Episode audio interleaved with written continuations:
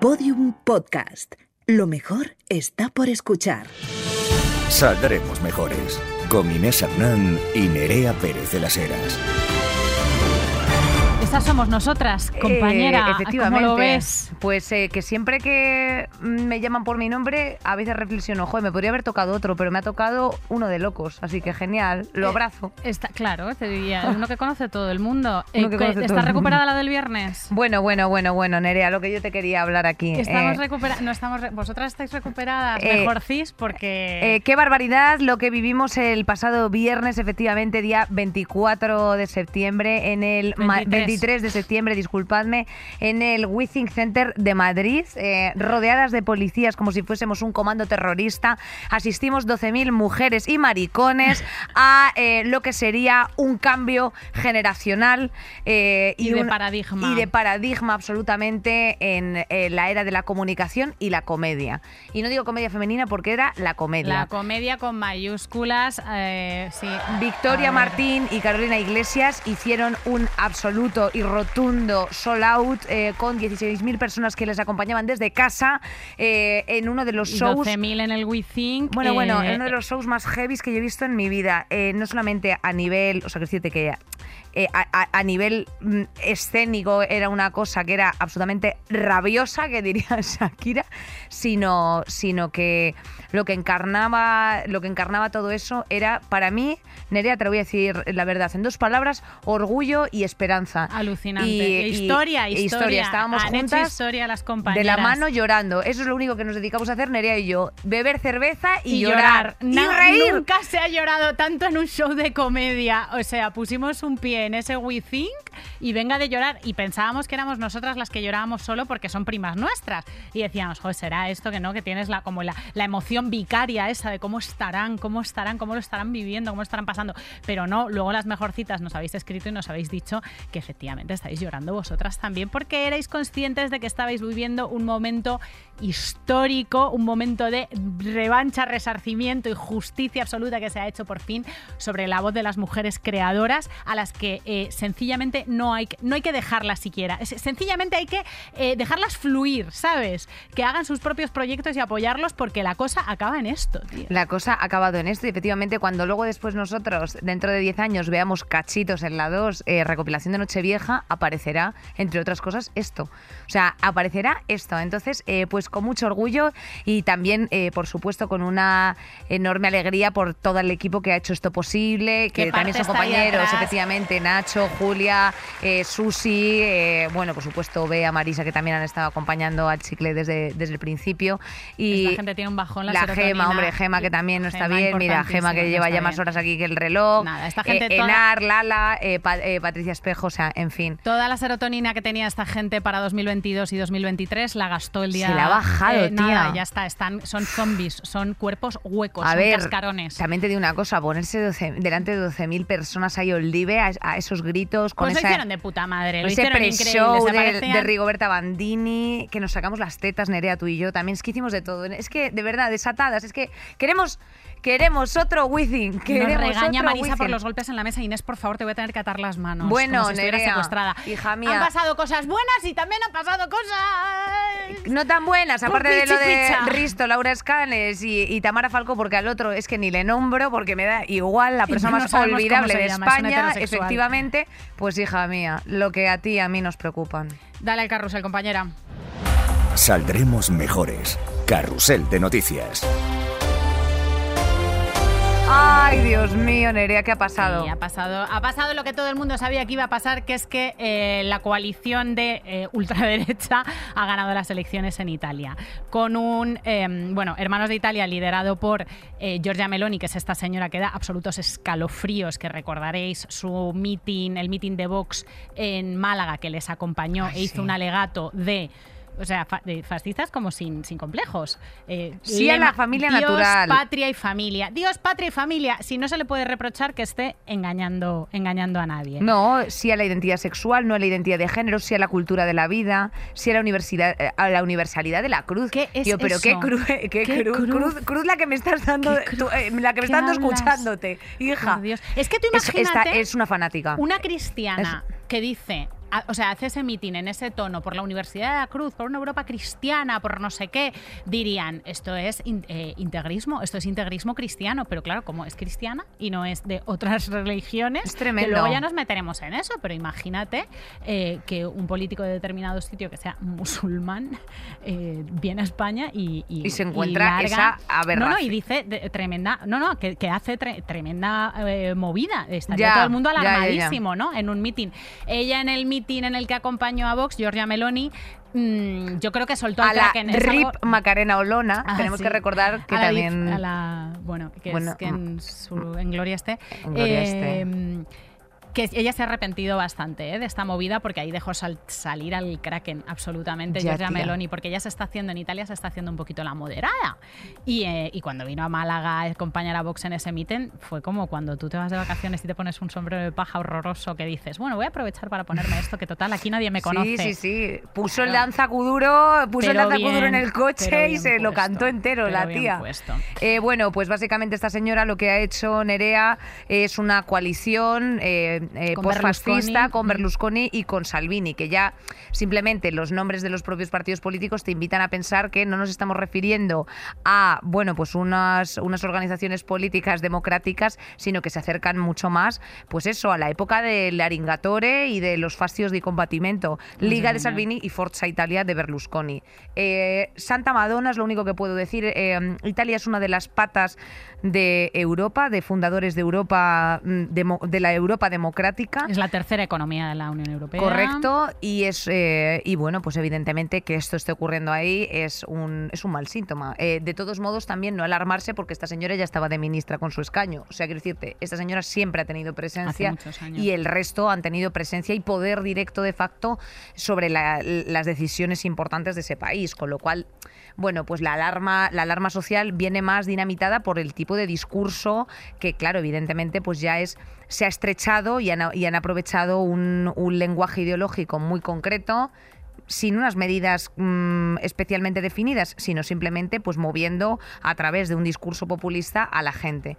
Eh, consecuencias, 35% de voto de, o sea, de abstención en Italia que ha, bueno, pues que, que es un poco de castigo, o sea, es un poco del castigo de la, a la izquierda. Yo creo que tampoco. o que no le es- interesa y no se la siente gente interpelada. La gente en Italia está hasta los cojones. Llevan sin eh, tener un primer ministro que hayan elegido en las urnas, no sé si desde 2008. Todos son gobiernos que se, que se medio apañan. Eh, les da la sensación, que es un poco lo que pasa aquí, y luego entraremos en ese, en ese tema, de que se elija quien se elija, mm, las cosas van a ser- seguir igual. Están azotados por una inflación, igual que pasa aquí, alucinante. Y entonces, al- entre elegir opciones, han elegido o la opción de quedarse en su puta casa o la opción de la rabia absoluta, que es la opción de la, de la ultraderecha y de esta coalición de, de derechas que, que lleva Meloni en la cabeza, que también te digo que es absolutamente trágico que la primera que la primera dirigente mujer que vaya a tener Italia sea tremenda fascistona. tremenda Es que fascistona. tremendo. E- Eso es una realidad, es una realidad. eh, pues qué decirte que no sepas, Nerea, valores contrarios no solamente a la Unión Europea, sino a los derechos humanos, con unos discursos que la gente que ya los aplauda per se me parecen gravísimos. Y bueno, pues lo seguiremos de cerca, porque evidentemente tenemos un Orbán, tenemos eh, Polonia, Suecia, Polonia, Eslovenia, Hungría, Alemania, Francia con Le Pen al 41%. O sea, ten cuidado porque no esto, esto no es ninguna cosa baladí. Y esto viene de que la gente está bastante, bastante harta, se siente bastante alejada de la política. Esto no se puede dejar caer y también que estos discursos están siendo blanqueados a través de los medios de comunicación y no solo de los Joder. italianos, porque nos hemos escuchado que esta gente son, bueno, nostálgicos, derecha, incluso centro derecha. Algún medio les llama centro derecha. ¿Estáis flipando? Que esta señora hablaba en entrevistas de jovencita de que Mussolini era un patriota y un tío estupendo. Pero ¿qué cojones estáis Tal pensando? cual, en serio, que es una tía peligrosísima. ¿Qué pasa? Que no lo parece. Lo pareció y por eso decíamos que era un error aquel, un, er- un patinazo suyo, que ahí le salió pues toda la mandanga verdadera, se quitó así la careta, lo que pasó en, lo que pasó en Málaga, porque está intentando moderar el discurso. Incluso el acuerdo de las tres formaciones de esta, de esta coalición de derechas que que se ha formado en Italia es bastante, o sea, si te lo lees, no te alarmas mucho, porque es como bastante continuista respecto al, al, proyecto europeo, no dice cosas muy duras sobre la inmigración tampoco, ni que vaya a cambiar las leyes del aborto, sencillamente va a entorpecerlo. Entonces, lo peor que nos puede pasar es que en esta legislatura se haga la simpática, parezca menos fascista, eh, y se, la se siguiente, consolide venga la ley. y, las, y la Es siguiente decir, nos vengan las, vamos a- las- las normas. nos vengamos a joder. Bueno, no podemos eh, tampoco efectivamente dejar atrás una noticia que ya lleva unos días efectivamente mm, desde que, desde que ocurrió y ha sido el asesinato de la iraní eh, Masa Amini de 22 años eh, por llevar mal puesto eh, el velo, eh, la cual bueno pues efectivamente fue arrestada la semana pasada en Teherán por la policía religiosa iraní. Eh, y mientras estaba en la custodia policial eh, fue agredida brutalmente, eh, murió en el hospital como consecuencia de las heridas que le habían infligido.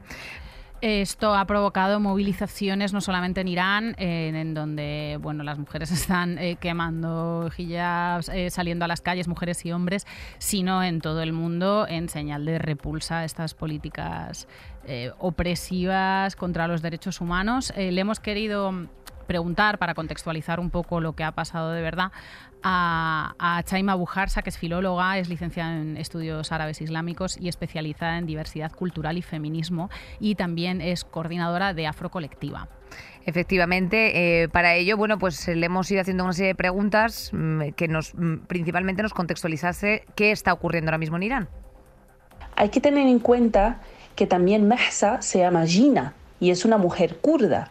Irán no permitió a los padres ponerle un nombre kurdo, o sea, en Irán hay una gran marginalización a la etnia kurda. Así que Gina o Mahsa también fue asesinada por su identidad kurda, que aquí juega un gran, un gran rol, ¿no? Y no podemos olvidarlo, pero se quita esa, esa perspectiva de- de- del debate sobre lo que pasó en Irán. Eh, este asesinato fue como la gota que colmó el vaso. Ya la gente lleva años, años sufriendo contra un régimen totalitario, un régimen que marginaliza, un, ma- un régimen que quita libertades personales y ya pues estalló una gran revolución y la gente está tomando las calles porque ya no pueden más. Eh, Eh, pues sí. bueno, la policía niega las acusaciones de asesinato e insiste que la joven ha sufrido un, un repentino ataque al corazón. Calificó su, su muerte como un accidente desafortunado. El presidente Ibrahim Raisi tampoco ha dado explicaciones. Eh, ha prometido que, el incidente eh, se investigará, pero teniendo en cuenta pues el historial eh, de la instrumentalización de los derechos de las mujeres con fines políticos que ha sufrido Irán en sus, en sus diversas etapas, pues no, no tenemos muchas esperanzas. También nos cuenta Raisa sobre este tema. Perdón, Chaima. En Irán también es un país que lleva ya 40 años instrumentalizando a las mujeres, inventando normas que son claramente antiislámicas. En Islam no hay coacción en fe, está claro el Corán en este sentido. Entonces, este país, como para afirmar su identidad como país musulmán, usó las mujeres. Eh, y usó el velo como forma de identidad, como forma de afirmar su identidad. Por lo tanto, es un debate político más que cultural o religioso. Eso para tener un poco más de contexto, ¿no? Volviendo un poquito para atrás, las mujeres en Irán han sido dominadas por varios tipos de patriarcado. Antes de la revolución de los, de los años 70, en la época mm, de Reza Shah, las mujeres han sido dominadas por un pensamiento que llamamos modernista, mm, totalmente patriarcal y colonial, que va a hacer, lo que va a hacer es reducir el valor de la mujer en su tipo de vestimenta. En, ese momento se entiende que para alcanzar el progreso, la modernidad, etcétera, hay que liberarse de sus tradiciones, de sus culturas y adoptar una forma de ser, incluso de vestir de Occidente. Entonces, en ese momento fue prohibido el hijab. Y eso también fue opresor y patriarcal para las mujeres. Por eso estalló la revolución.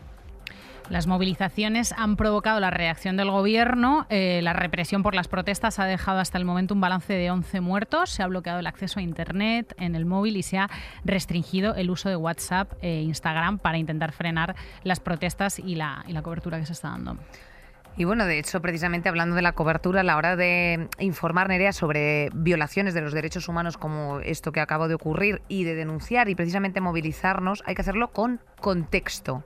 escuchando a las mujeres que tienen esta tradición cultural y también sin condescendencia.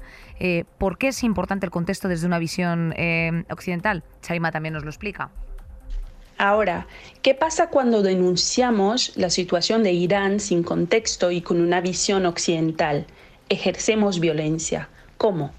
Desde eh, ese etnocentrismo hacemos una proyección de mi criterio, de mi cultura, de mi concepto de pudor, libertad, progreso, liberación, e incluso de mi concepto de, de, qué es y cómo debería ser una mujer feminista, progresista y libre sobre estas mujeres que a lo mejor nuestro concepto desde Occidente no encaja con el concepto de eh, cómo debería ser una mujer feminista en eh, Irán. Por eso hablamos de feminismos, porque los feminismos parten desde el contexto, usan herramientas propias, usan eh, eh, eh, maneras de luchar contra el patriarcado que son propias a esas mujeres. Hay que recordar siempre que las mujeres han participado activamente en todos los movimientos de liberación popular que han tenido lugar en el país, tanto el derrocamiento del Shah como en la lucha contra la imposición del velo obligatorio al imponerse a la República Islámica de Khomeini. Yo os recomiendo, y ahora vamos a seguir escuchando a, a Chaima, pero hay un libro maravilloso sobre que se llama El Shah de Kapuczynski para contextualizar, enterarse de la, de la situación de Irán y no, y no hacer juicios precipitados. Y además es muy disfrutable, aunque sea, aunque sea un ensayo sobre política. Hija, qué leída. Pues nos lo anotamos, el Shah. El último audio de, de Chaima. Hablando del velo, precisamente. Y muestra de ello es que hace que el mundo esté ahora mirando a Irán, pero da la vuelta a las mujeres de India, que luchan ahora mismo contra un régimen extremista en Dutba que obliga a las mujeres a desvelarse y a abandonar su identidad. Mujeres en India e Irán tienen el derecho de elegir sobre sus cuerpos, así que no es verdad que el hijab oprime a las mujeres. El patriarcado el extremismo oprime a las mujeres, el colonialismo oprime a las mujeres, el racismo oprime a las mujeres, el imperialismo oprime a las mujeres. Ayer Khalid Beidoun, un historiador que tiene un libro maravilloso que se llama Islamofobia en Estados Unidos, habló de Zainab al-Ghazali. Zainab tiene 15 años y hace cuatro días fue asesinada a manos de los soldados estadounidenses en Irak. ¿Por qué nadie defiende a Zainab? ¿Por qué la gente elige silenciar a Zeina.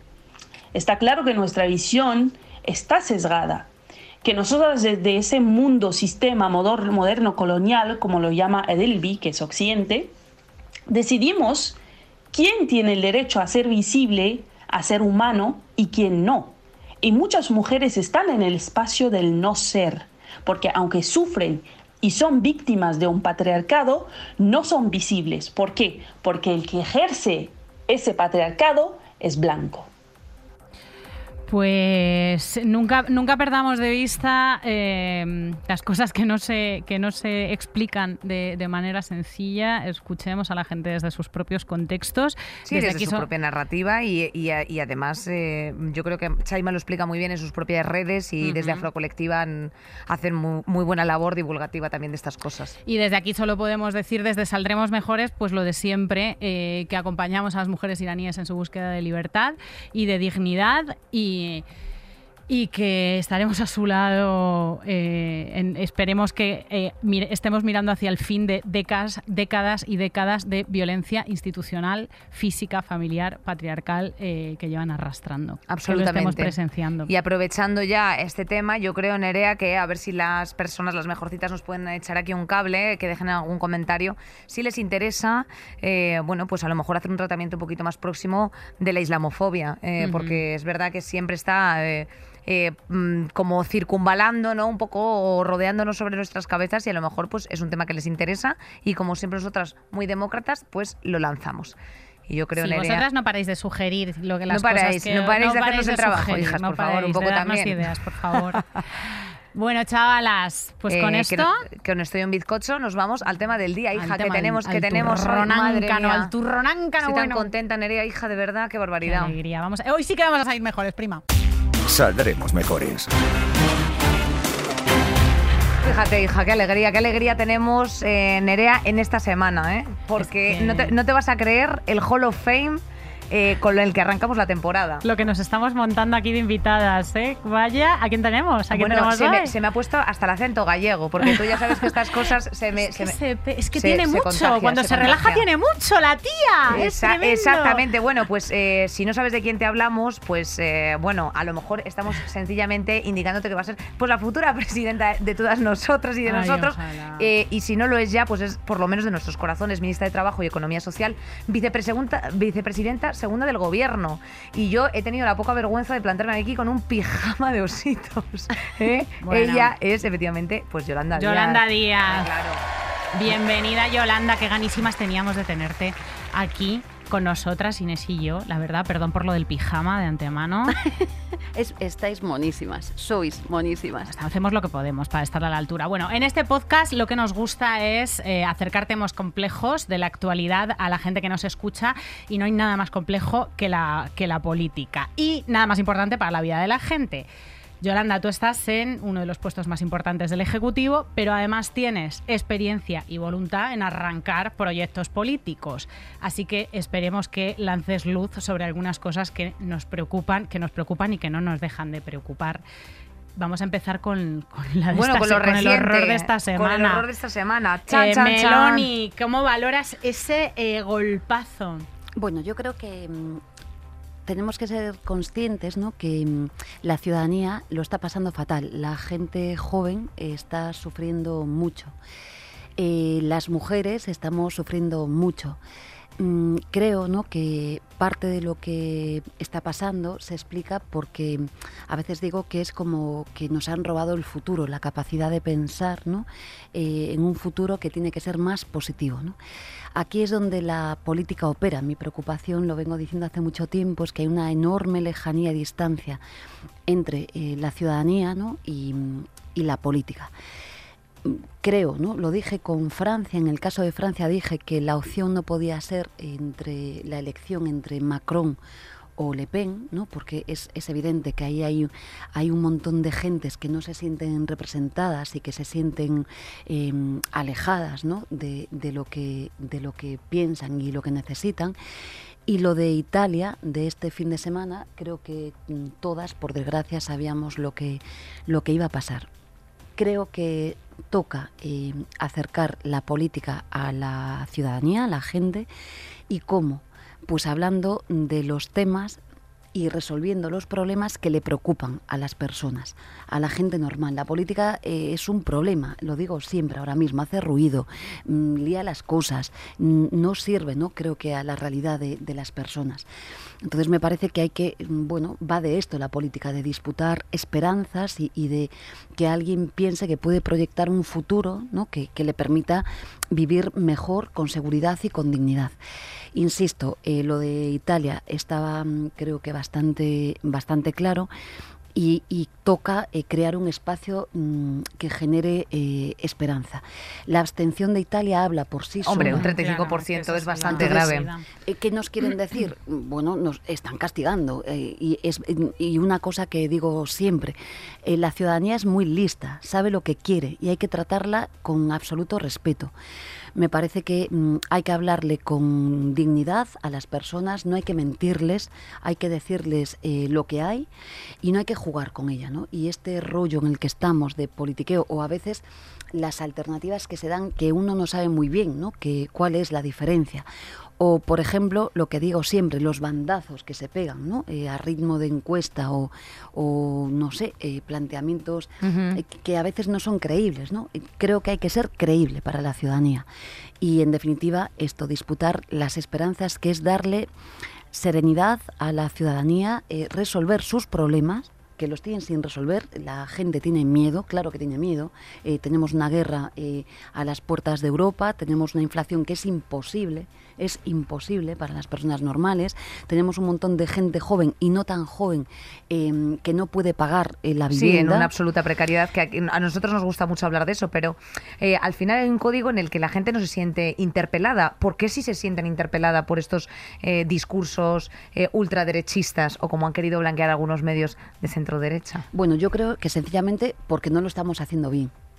Cuando las personas no van a votar, la responsabilidad es de quien se presenta a las elecciones. Soy clarísima.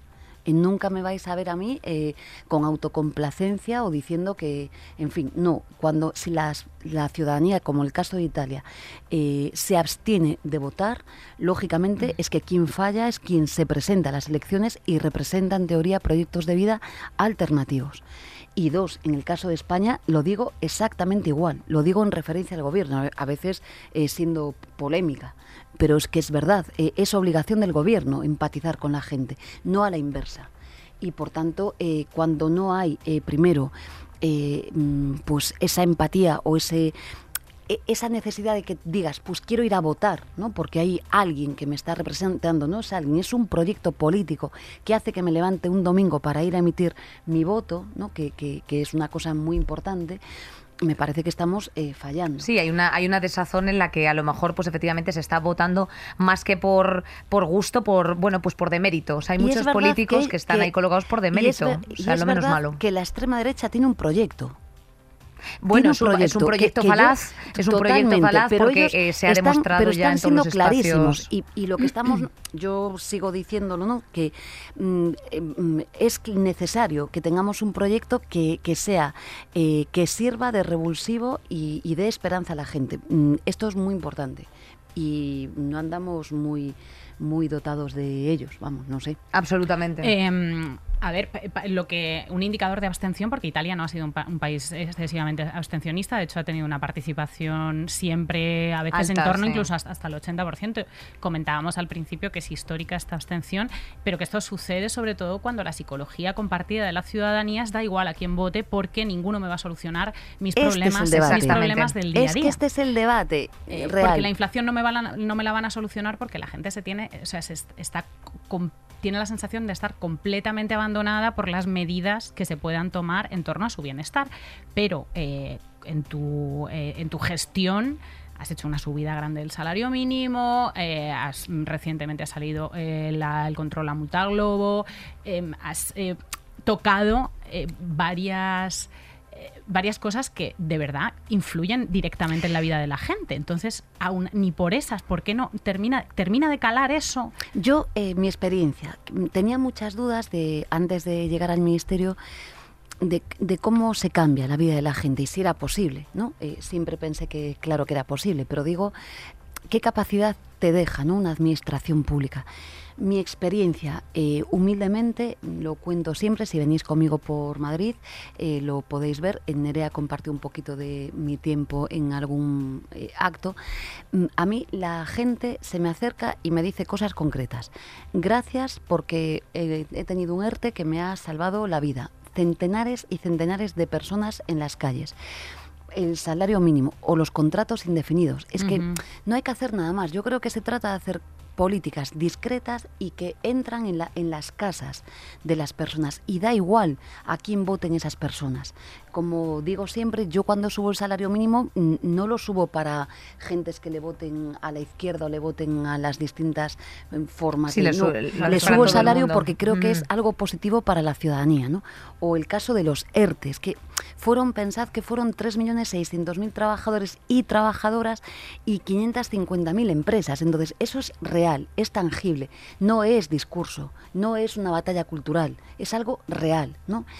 Esta es mi experiencia, pero siempre digo, o sea, necesitamos esto, necesitamos alma en la política, Y ser un- creíbles. Y un poco interdisciplinar en todos los ministerios, Total. porque si luego después hay una vivencia Hay eh, eh, de, Claro. de absoluta precariedad en torno pues eso, a la regulación de vivienda o lo que sea, pues al final también eh, no sé si se puede interpretar incluso como una mm, se, se pueda exigir una modificación incluso de la Constitución en muchas ocasiones, porque eh, cada vez que nosotras estamos aquí eh, leyendo cuestiones que afectan efectivamente a la política, vemos todo el rato esas concesiones eh, que les atribuyen a las, de competencias a, a las comunidades autónomas, porque eso nos está tocando y afecta a cuestiones como sanidad, educación. Las que tienen que ver con la fiscalidad, eh, sobre exacto. todo. Bueno, eh, yo aquí también soy clara. Eh, gobernar lleva consigo un montón de contradicciones. Esto en la conversación que tenía estos días con Álvaro García Linera, él lo explica muy bien, también fue vicepresidente, pues sí, o, tienes una mayoría muy holgada para, digamos, que disponer ¿no? de, la posibilidad de, abordar eh, los cambios que tu proyecto ¿no? Eh, requiere, o vas a tener que negociarlo todo. Eh, y además yo creo que está muy bien eso. Yo, aunque tuviera una mayoría muy holgada, negociaría absolutamente todo, porque creo que hay que respetar a las mm, partes de la oposición, lo digo sinceramente. Ahora bien, eh, creo sinceramente que junto con el paro, el principal problema que tiene nuestro país es la vivienda. Y aquí eh, soy clarísima, es un derecho fundamental. Mm, me consta que mm, miles y miles y miles de personas en España. El caso de Madrid mm, es brutal, pero el caso de Barcelona, de Valencia, de Sevilla, de Vigo, en los que pagar una renta alquiler es imposible. Y el proyecto de vida no puede ser que una persona joven, no sé si tan joven, eh, de 30 años, la opción o, el proyecto de vida tiene que ser que pase porque comparta un piso en Madrid. Yo no quiero ese proyecto de vida para mi país. Quiero jóvenes, mujeres independientes, emancipadas, que puedan vivir con dignidad en espacios que reúnan las condiciones. Y esto hoy, con los salarios que tenemos en nuestro país, no es no se puede. Por tanto, soy clara. Eh, y aquí sé, yo negocio todo. Ahora bien, eh, en, los temas que son vitales para mi país, eh, sí, los voy a defender con, como digo, como decía, vengo diciendo estos días, con toda la rotundidad, porque no es ninguna broma la vivienda los tipos de interés ahora también para las personas que tengan una hipoteca, la subida del Euribor eh, es que mm, va a hacer imposible la vida a la gente. Por tanto, toda la negociación posible, toda la ductibilidad eh, posible, negociarlo todo. Ahora bien, hay temas que hay que sacar adelante y la vivienda es clave. Total. Hablabas de eh, que, no solamente son medidas, que también es un discurso, un relato, eh, hace falta un relato cultural, ¿no? algún tipo de mm, golpe de efecto que vemos que la ultraderecha europea, de alguna manera, no sé si es canalizando y politizando la rabia, no sé si es aprovechándose de un malestar generalizado, pero de alguna manera están sabiendo instrumentalizar eh, esa, esa rabia. ¿Qué se puede hacer? Porque claro, estamos viendo que hay muchas medidas prácticas que, que acabas de, mencionar y que son tangibles y que son reales e inciden en la vida de la gente, pero no hay... Eh, no, no, hay movilización suficiente para que la gente diga, ah, vale, ha subido el salario mínimo, ¿no? Debería, deberían estar entusiasmados con, el proyecto, con tu proyecto político. Pero vamos a ver, la democracia tiene muchas formas de expresión. Eh, solo se habla de una parte de ella, que es la formal y muy importante, que es ir a votar, en un país eh, que sufrió y aún sigue bebiendo de las fuentes del franquismo. ¿no? Por tanto, sí, están en las instituciones, eso, es, eso es muy importante. En las votar, vale, fenomenal. Pero, pero también hay una serie... colectivizarse. aquí quiero yo ser clara. ¿no? Eh, nos pones pues, deberes, Yolanda. Os pongo deberes. Lo hacemos siempre. Yo cuando dejé de ser ministra, o sea, en mi colegio de abogados, era desde que era una joven joven abogada y estaba en la dirección de los jóvenes abogados que, y abogadas, ¿no? que éramos de aquella, creo que en los colectivos en donde estemos hay que eh, trabajar por el bien común. Por tanto, individualmente no vamos a ninguna parte. Solas no podemos, acompañadas sí. Y esto es en todas las esferas de la vida. Hay que estar en las AMPAs si tenemos hijos o hijas. Hay que estar en todos los lugares. Hay que estar en los sindicatos, quien elegís el que queráis. En todos los sitios. Pero que solas, eh, en un mundo absolutamente globalizado, eh, no vamos a ninguna parte. Por tanto, digo, sí, la sociedad tiene que movilizarse. Lo digo yo que soy ministra. Me caen a veces chuzos de punta. Lo he dicho cuando salieron los transportistas a la calle. Lo he dicho cuando salieron los ganaderos. ¿Por qué? Porque tenían razones para salir porque si venden mm, la leche a un precio inferior o a pérdidas, pues claro que tienen que organizarse y salir. Y aparte, esto es constitucional. Por tanto, eh, la democracia tiene múltiples expresiones, aunque yo ahora mismo, que soy ministra, pues no pueda ir a alguna de ellas. Me hago una pregunta. Em, ¿La manifestación del 8 de marzo eh, no es necesaria? ¿No es necesario que nos movilicemos las mujeres? Yo creo que sí. Por tanto, la democracia es muchas cosas. Y aquí sí que soy clarísima, vengo, eh, a veces chirrío porque vengo haciendo unos alegatos hacia la, la, la, asociación del tipo que sea, porque no, no, avanzamos. la institución claro que cambia la vida de la gente. Para eso están las leyes. Aquí hay varias abogadas eh, licenciadas en estas cosas. Mm, Cambia la vida de la gente, claro que sí.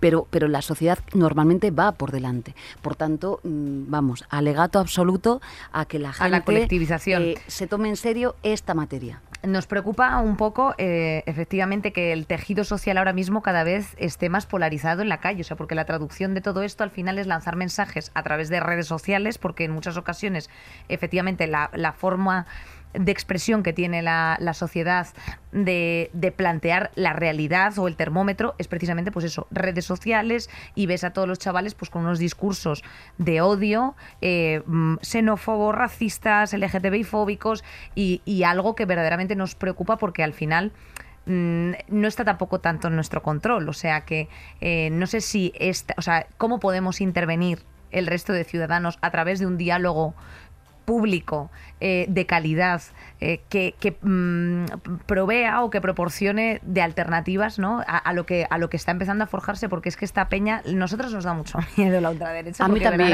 A- mí también. pereza. A mí me da miedo la inacción, la pereza y la y la Bueno, y los la- y el descreimiento Nerea. y que claro solo se movilizan los fanáticos. Es o que sea, son da la sensación de que solo se sí. movilizan los fanáticos y que el resto es descreimiento o que los los fanáticos saben agarrar el descreimiento y y mientras Sí, claro, la instrumentalizarlo izquierda- y, la gente que estamos por la colectivización y por las políticas que incidan en, en que todo el mundo viva mejor y por, eh, que, por el bien Sí, común, por la redistribución. Claro, dices redistribución y no, y no levanta esos ánimos futboleros que sí levanta Dios, patria y familia, que es lo que el lema de esta señora que te dan es que se te ponen los pelos de punta, que parecen los años 30. Este es un debate complejísimo en el que ya llevamos muchos años sin saber muy bien cómo abordarlo. ¿no? Mm, yo tengo ciertas intuiciones de cómo que las practico, que no sé si funcionan o no, ¿no?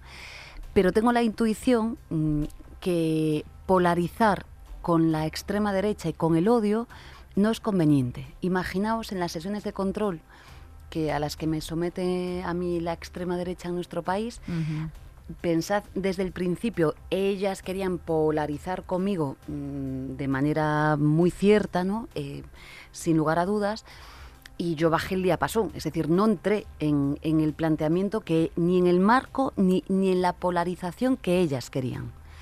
Y lo vengo haciendo, mm, pues, no desde todas las cosas que es decían. no jugar a su juego no de- jugar a emocional. su juego. Y, Mm. y aunque tendría ganas, imaginaos, ¿eh? yo mis amigas a veces me escriben, me dicen, Dios mío, ¿cómo aguantas? Eh, mm, ante, Ante las risas, es que encima se ríen así Es como- brutal, claro. Entonces, ¿cómo aguantas? sí, es- es bueno, yo creo que aguantamos con, con mucha seriedad porque nos tomamos el país en serio y luego porque es verdad que irradian odio. Yo creo que mm, eh, la política de los afectos gana y va a ganar siempre. No nos van a derrotar.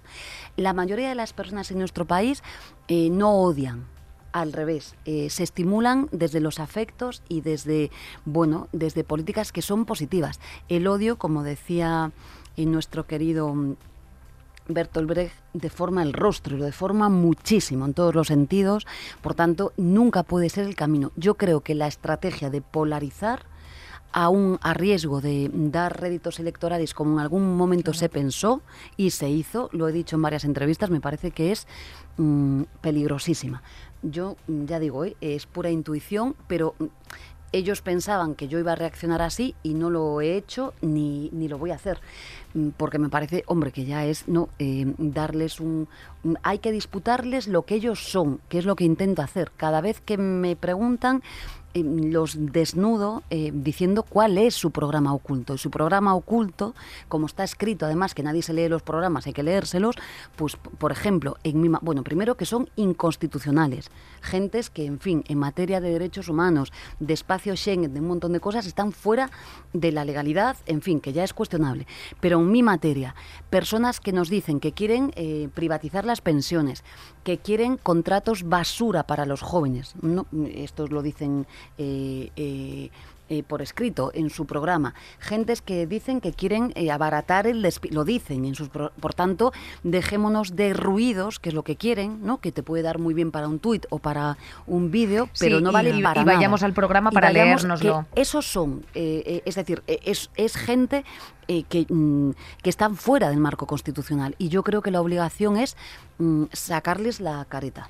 O sea, Absolutamente. que la y estrategia además, es no entrar en la Yo emocionalidad. no entrar en la emocionalidad, emocionalidad, aunque tengo que respirar, ¿eh? Eh, Eh, no entrar en la emocionalidad, pero un poco sí, en tanto en cuanto eh, nosotras, por ejemplo, aquí nos tenemos que remangar y meter en el fango para, por ejemplo, desmentir eh, fake news que se dedican Total, todo el rato a promover. día, o sea, sí. decirte, la- en las, eh, los espacios en los que están en coalición con el Partido Popular en algunas comunidades autónomas, es que simplemente dices, acudes a, acudes a las medidas que se han ejecutado por parte de esta gente y es que no se ha ejecutado nada. ¿Sabes a qué me refiero? O sea, que luego después, encima, lo llamativo es que están pidiendo un voto para, para el vacío, para la nada, ¿no? Claro, Entonces, luego es un extraño marketing, pero claro, es un marketing que, que, que se mueve en lo Que hace emocional. aguas. porque Sí. no son porque no son porque no son políticos o sea porque son sensacionalistas Son es gente que busca una puerta giratoria eh, busca pasar el cazo buscará lo que sea y luego hay el bloque fanático que esa es la peña eh, que está demente pero bueno Yolanda eh, no queremos no queremos amargarnos sino em, El- que el- nos los afectos ganan siempre al odio.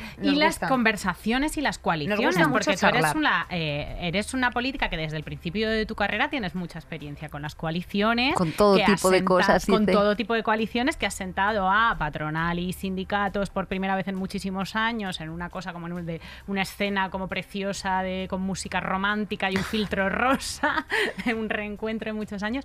Em, ¿Cómo, o sea, te pasas la vida negociando? Sí, Nosotras nos todo el interesa día, sí. mm, Hombre, Todo la el día. vocacional, el es- derecho laboral es claro. desde que pones la papeleta de conciliación hasta, hasta el el- final. hasta tu la seña fogasa. absoluta de claro. identidad, tu seña absoluta Sí, de identidad. eh, eh, sobre todo porque mm, creo también aquí que mm, esto ha cuajado. Cuando yo empecé a hablar de, del diálogo y de- incluso dentro del gobierno no entendían que iba súper lenta, pues claro, es que dialogar es mucho más lento. Lo fácil, ya lo digo siempre, es hacer Perro una- Sánchez te sonríe, Yolanda. Esto es una realidad. Eh, eh, es la- está tranquilo.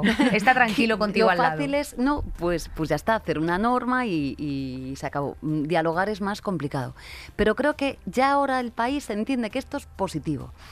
Creo también que desde la pandemia eh, no hacer política mm, basada en el ruido, bueno, hasta- yo veo que hasta hay políticos que, que ya han cambiado. ¿Qué quiero decir? Que, que lejos de derrotarnos, eh, vamos, vamos eh, haciendo pedagogía, ¿no? Me, me parece que esto. Entonces, ¿qué hay que hacer? Primero hay que querer negociar. Es decir, eh, tú tienes que tener voluntad de, de que, de tomarte en serio una negociación. Es- Esto está, está claro, que es, eh, cl- claro, como decía Inés, es que yo vengo de este mundo, me paso la vida ne- negociando. Y además defiendes a trabajadores y a trabajadoras que se juegan la vida, por tanto, no es ninguna broma. Pero primero hay que querer. Dos, en la medida de lo posible hay que querer llegar a acuerdos. Yo mi experiencia también en la vida y en, y en la política es que escuchar al otro y a la otra es importante, ¿eh? Mm, porque aprendes. Eh, yo no estoy, eh, no, no me lo sé todo, mm, tengo muchísimas dudas. Lo que más me gusta del presidente Boric es que duda y es un tío y dice, pues sí, yo tengo dudas, en fin, ¿no? Esto me parece que es fundamental porque el ser humano que diga rotundamente que es que lo sabe todo y que está segurísimo de todas las decisiones que toma a diario, yo no. Soy insegura, me lo pienso mil veces y me gusta escuchar y sobre todo pensar si la otra persona pues igual está planteando cosas que son sensatas, ¿no? Y luego intentar llegar a un acuerdo. En los acuerdos siempre hay que ceder, no hay vuelta de hoja. No va a ser ni para ti ni para mí, pero es que entre nosotras tres, si nos sentáramos a negociar, mm, la, no sé... eh, Pues yo tengo una, Sí, una ¿qué negociación nos- que hacer. Eh, no, es, no es precisamente trabajadora por cuenta ajena, pero sí por cuenta propia. Eh, es tremendo. eh, autónomos, ¿qué hacemos con esa melonada? Bueno, pues mira, la, la melonada de los autónomos son 3.164.000 en España. Es que somos muchísimas, Nerea. Somos- aquí Somos tienes, un aquí país- tienes a dos. Sí, sí, yo conozco este mundo que yo, yo vengo de un Ya. despacho de abogadas, en fin, Claro. y este mundo es muy importante. Importante en nuestro país.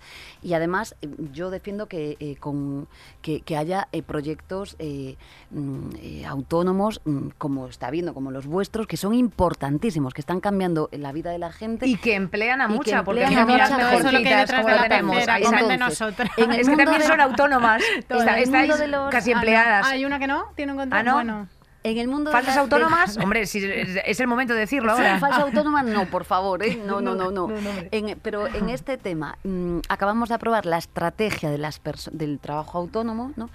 Y ahí hay un montón de temas. Yo comparto mm, esto, la parte importante, el, eh, una parte importante que tiene que ver pues con eh, la formación, con eh, el emprendimiento. Por ejemplo, ahora mismo, aprovecho, estamos defendiendo pro- proyectos de desarrollo autónomo mm, con financiación, con recursos públicos y también con estudios de viabilidad como se le hace, por ejemplo, a un trabajador o a una trabajadora normal, es decir, que los podamos asesorar, que podamos hacer auditorías para comprobar si ese proyecto es viable. Bueno, eh, esto hay que hacerlo, pero en el trabajo autónomo queda todo por hacer. Queda, sí, las eh, cuotas, las cuotas queda- estaba la gente un poco atascada, que yo sé que no es de tu competencia. No, no es de mi competencia. No es de tu competencia, pero Se han organizado en lucha autónoma, esto estarás encantado Sí, porque es gente sí. organizada. Sí. Yo- yo quiero que se organice todo el mundo, Gente sí. organizada, hablándose entre sí, reuniéndose y haciendo sus manifestaciones. Pero es que son las cuotas, es que yo creo que hay que mejorar la prestación por cese de actividad. Fijaos, en, en, en pandemia, por primera vez en nuestro país, esa prestación por cese de actividad que en los despachos de abogadas era eh, imposible eh, usar porque es que es, mm, o sea, acababas en pleitos, misión imposible, ¿no? Conseguimos que por primera vez un millón y medio de personas autónomas, que son la mitad de, de todo este colectivo, tuviera una prestación por cese de actividad y, eh, bueno, las cotizaciones sociales también las, se vieran cubiertas. Es verdad que era una prestación humilde, pero es verdad que fue la primera vez en toda la historia de, de la democracia que esto pasó, ¿no? Igual que los subsidios para desempleos. O igual eh, que las recientes regulaciones para las empleadas del hogar. por ejemplo, entonces, es pero ahora importante. bien, en situación ordinaria yo creo que hay que mejorar la prestación de, por cese de actividad, creo que hay que ir caminando hacia la igualación de derechos en el trabajo autónomo Y en el trabajo por cuenta ajena, total. correcto. Eh, os hago, lo digo siempre, mm, cuando yo era abogada, la pregunta que me hacía es muchas veces, ¿cómo concilia una persona autónoma? Yo conciliaba porque vivía mi madre. Mm, eh, Mm. vosotras hacéis más horas que el reloj, igual que en cualquier despacho de abogadas Y o en lo que Sí, sea, más horas pueda. que el reloj. Mm, ¿Cómo se concilia? En las mesas de trabajo autónomo lo pregunto y hay un grupo específico para eso, porque yo acepto ideas. ¿eh? ¿Cómo demonios hacemos en trabajadoras autónomas, que la mayor parte tienen son ellas mismas, o en el mejor de los casos 400.000 tienen alguna persona contratada? ¿Cómo hacemos para que esas personas concilien? Eh, buena reflexión, ¿eh? Eh, hay que hacerlo. Eh, la prevención de riesgos laborales, que hemos dicho que a partir de ahora igualación absoluta. ¿Cómo lo hacemos? Son, vamos, este tema es principal. Somos un país en el que el peso del trabajo autónomo es muy importante. 3.164.000 Casi tantos como funcionarios, ¿eh? So- son muy importantes. También es verdad que ahora mismo tenemos más personas autónomas, más afiliadas eh, que antes de llegar nosotros al gobierno. ¿Y por qué es esto? Frente a una crisis brutal en la que cayó el PIB 11 puntos, porque desplegamos políticas públicas diferentes. Pero este tema Absolutamente. y es y muy porque importante. también ay, y, y porque también hay como una desidia, yo que trabajo mano a mano con gente muy joven, o sea, con toda la generación Z, eh, hay una desidia generalizada en, en- en torno al tema empleo. ¿eh? O sea, quiero decirte, el año pasado había un 30% de, de- de desempleo juvenil y eso... eh, aunque luego después tú te lances y digas, oye, pues mira, es que claro, con 23 años o con 24 años eh, tienes que tener como una escala progresiva o un acercamiento progresivo al mundo laboral. Es lógico, o sea, no vas a entrar de senior en una consultora.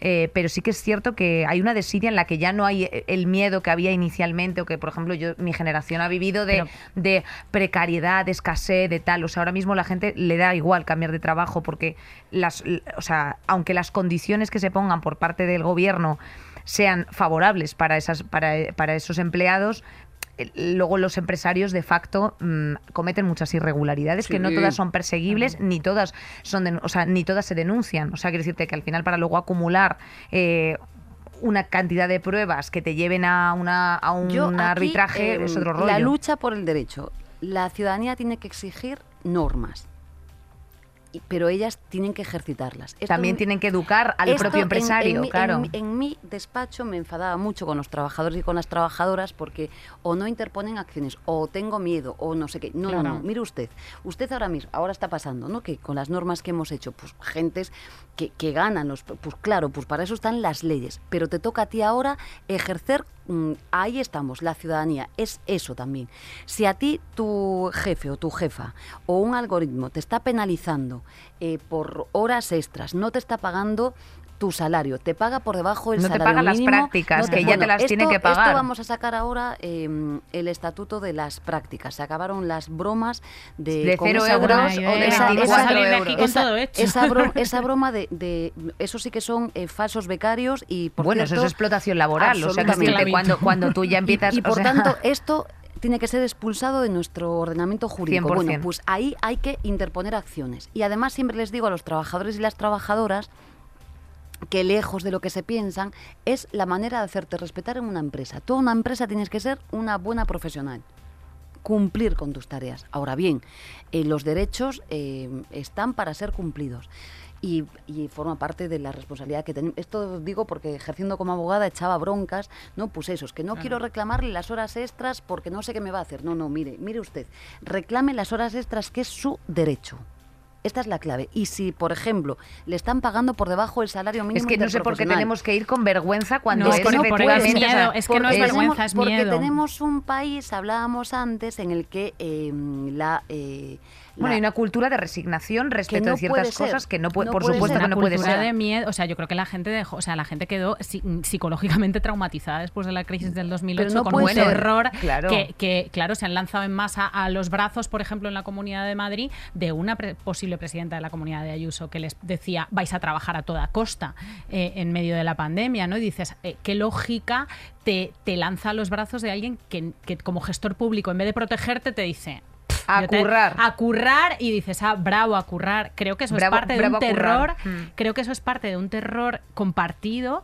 A, primero, a parte de esta desafección y esta desidia alrededor de la política, es porque un lugar común que se utiliza, aparte de todos son iguales, todos son corruptos, nadie nos, a nadie le importamos, es gobiernan para las empresas.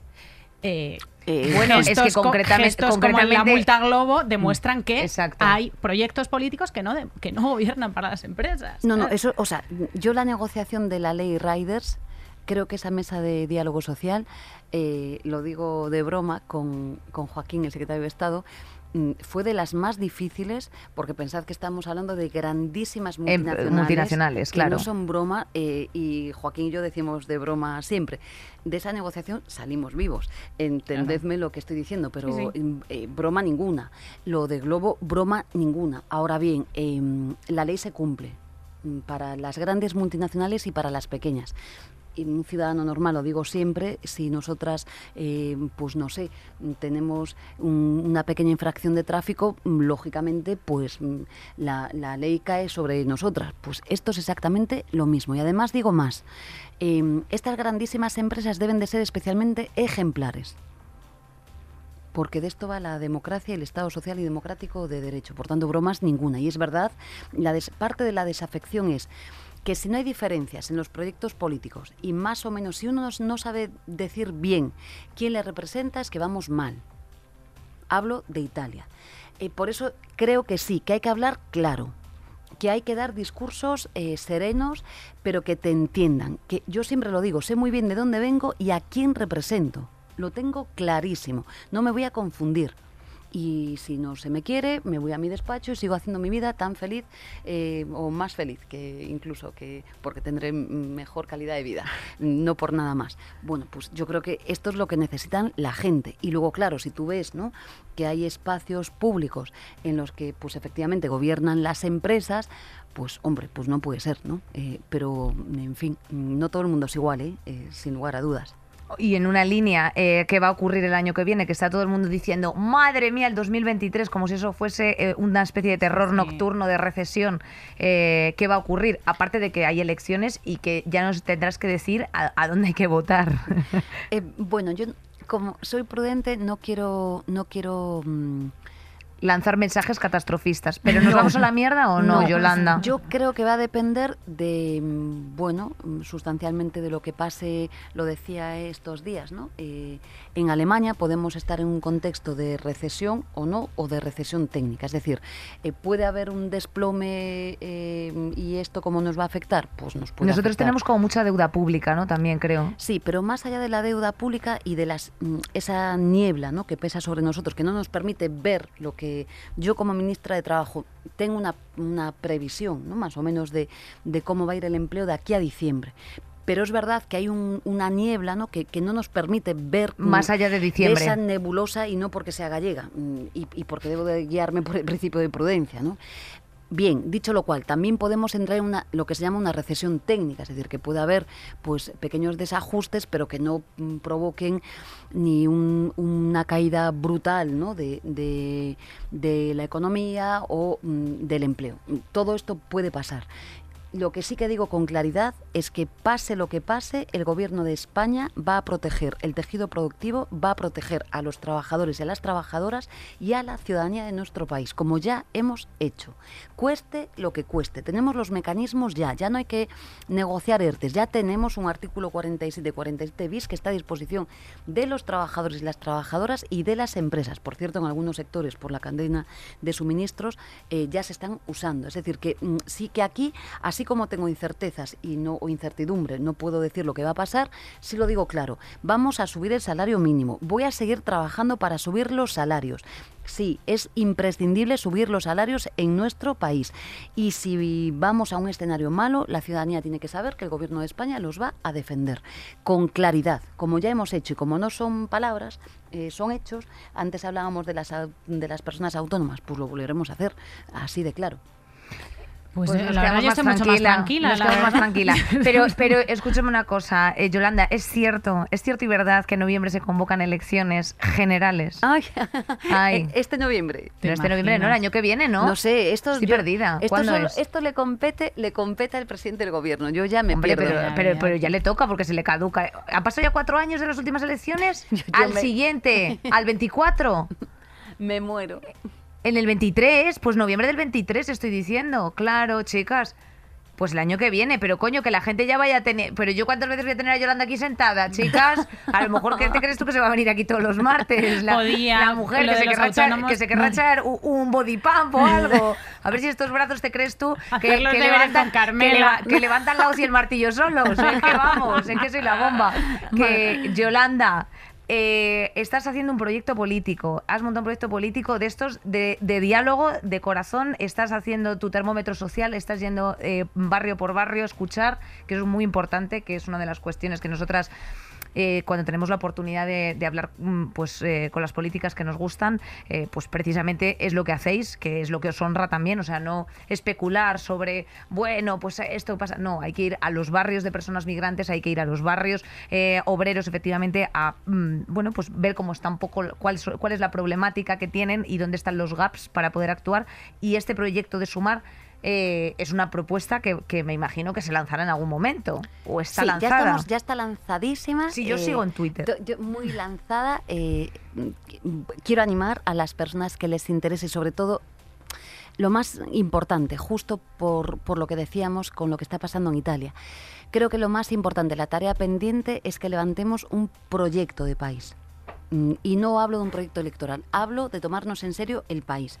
Ahí, como sabéis, tenemos un montón de personas maravillosísimas, eh, lo mejor de nuestro país, hombres y mujeres, que van a coordinar mm, áreas temáticas. Yo a todas las personas que les interesen los temas que fueren, Anda.